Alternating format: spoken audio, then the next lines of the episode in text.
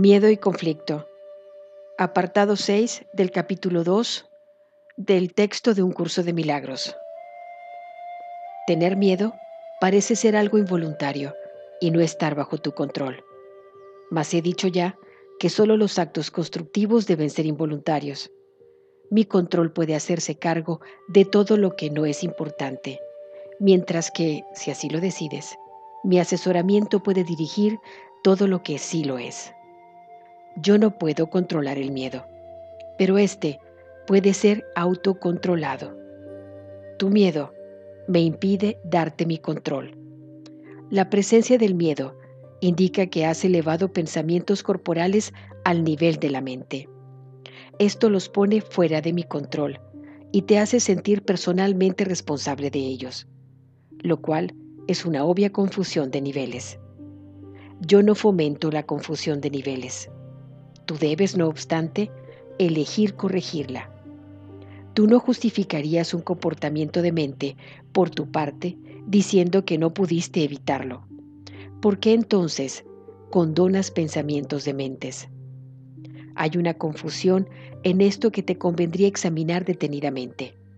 Tal vez creas que eres responsable de lo que haces, pero no de lo que piensas.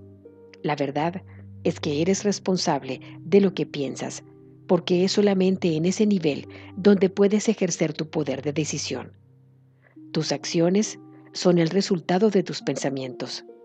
No puedes separarte de la vida otorgándole autonomía al comportamiento. Este lo controlo yo automáticamente, tan pronto como pongas tu pensamiento bajo mi dirección. Siempre que tienes miedo, es señal inequívoca de que le has permitido a tu mente crear falsamente y de que no me has permitido guiarla. De nada sirve pensar que controlando los resultados de cualquier pensamiento falso se puede producir una curación. Cada vez que tienes miedo es porque has tomado una decisión equivocada. Esa es la razón por la que te sientes responsable de ello. Tienes que cambiar de mentalidad, no de comportamiento. Y eso es cuestión de que estés dispuesto a hacerlo. No necesitas orientación alguna excepto a nivel mental. La corrección debe llevarse a cabo únicamente en el nivel en que es posible el cambio. El cambio no tiene ningún sentido en el nivel de los síntomas, donde no puede producir resultados. Deshacer el miedo es tu responsabilidad. Cuando pides que se te libere del miedo, estás implicando que no lo es. En lugar de ello, deberías pedir ayuda para cambiar las condiciones que lo suscitaron. Esas condiciones siempre entrañan el estar dispuesto a permanecer separado. A ese nivel, tú puedes evitarlo. Eres demasiado tolerante con las divagaciones de tu mente y condonas pasivamente sus creaciones falsas. El resultado particular no importa. Lo que importa es el error fundamental. La corrección es siempre la misma antes de decidir hacer algo, pregúntame si tu elección está de acuerdo con la mía. Si estás seguro de que lo está, no tendrás miedo. El miedo es siempre un signo de tensión que surge cuando hay conflicto entre lo que deseas y lo que haces. Esta situación se presenta de dos maneras. Primera, puedes elegir hacer cosas conflictivas, ya sea simultánea o sucesivamente. Esto da lugar a un comportamiento conflictivo, lo cual te resulta intolerable porque la parte de la mente que quiere hacer otra cosa se enfurece. Segunda, puedes comportarte de acuerdo como crees que debes, mas sin querer hacerlo realmente.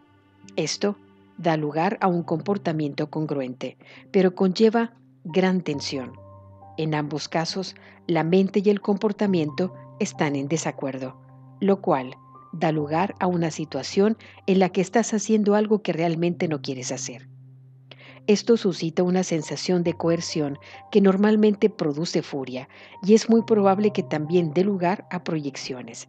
Siempre que tienes miedo es porque aún estás indeciso. Tu mente se encuentra, por lo tanto, dividida y tu comportamiento inevitablemente se vuelve errático. La corrección a nivel de comportamiento puede cambiar el error del primer tipo al segundo, mas no elimina el miedo.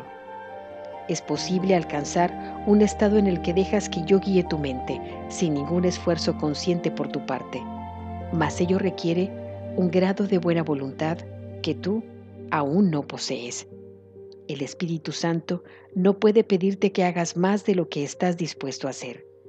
La fuerza para hacer lo que Él te pide procede de una firme resolución por tu parte. Hacer la voluntad de Dios no produce ninguna tensión una vez que reconoces que su voluntad es también la tuya.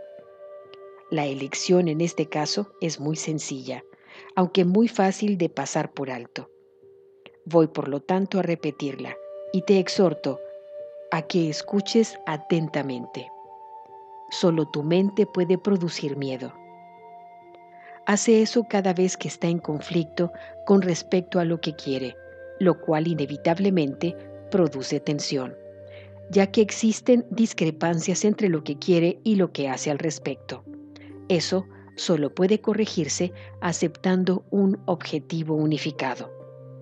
El primer paso correctivo para deshacer el error es darse cuenta, antes que nada, de que todo conflicto es siempre una expresión de miedo.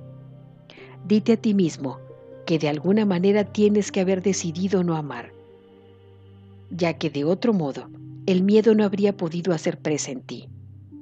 A partir de ahí, todo el proceso correctivo se reduce a una serie de pasos pragmáticos dentro del proceso más amplio de aceptar que la expiación es el remedio. Estos pasos pueden resumirse de la siguiente manera. Reconoce en primer lugar que lo que estás experimentando es miedo. El miedo produce una falta de amor. El único remedio para la falta de amor es el amor perfecto. El amor perfecto es la expiación. He subrayado que el milagro, la expresión de la expiación, es siempre un gesto de respeto del que es digno para con otro que también es digno. El reconocimiento de esa dignidad lo restablece la expiación. Resulta obvio, por lo tanto, que cuando tienes miedo, te has colocado a ti mismo en una posición en la que necesitas la expiación has actuado sin amor, al haber elegido sin amor. Esta es precisamente la situación para la que se instituyó la expiación. La necesidad del remedio inspiró su establecimiento. Mientras te limites a reconocer únicamente la necesidad del remedio, seguirás teniendo miedo. Sin embargo, tan pronto como aceptes el remedio, habrás deshecho el miedo. Así es como tiene lugar la verdadera curación. Todo el mundo experimenta miedo. Sin embargo, no se requeriría más que una pequeña dosis de recto pensar para que uno pudiese darse cuenta de por qué se produce. Son muy pocos los que aprecian el verdadero poder de la mente y nadie permanece totalmente consciente de él todo el tiempo. No obstante, si esperas librarte del miedo, hay algunas cosas que debes comprender y comprender plenamente. La mente es muy poderosa y jamás pierde su fuerza creativa. Nunca duerme. Está creando continuamente. Es difícil reconocer la oleada de poder que resulta de la combinación de pensamiento y creencia, la cual puede literalmente mover montañas. A primera vista parece arrogante creer que posees tal poder, mas no es esa la verdadera razón de que no lo creas. Prefieres creer que tus pensamientos no pueden ejercer ninguna influencia real porque de hecho tienes miedo de ellos. Eso puede mitigar la conciencia de culpabilidad, pero a costa de percibir a la mente como impotente. Si crees que lo que piensas no tiene ningún efecto, puede que dejes de tenerle miedo, pero es bastante improbable que le tengas respeto. No hay pensamientos futiles.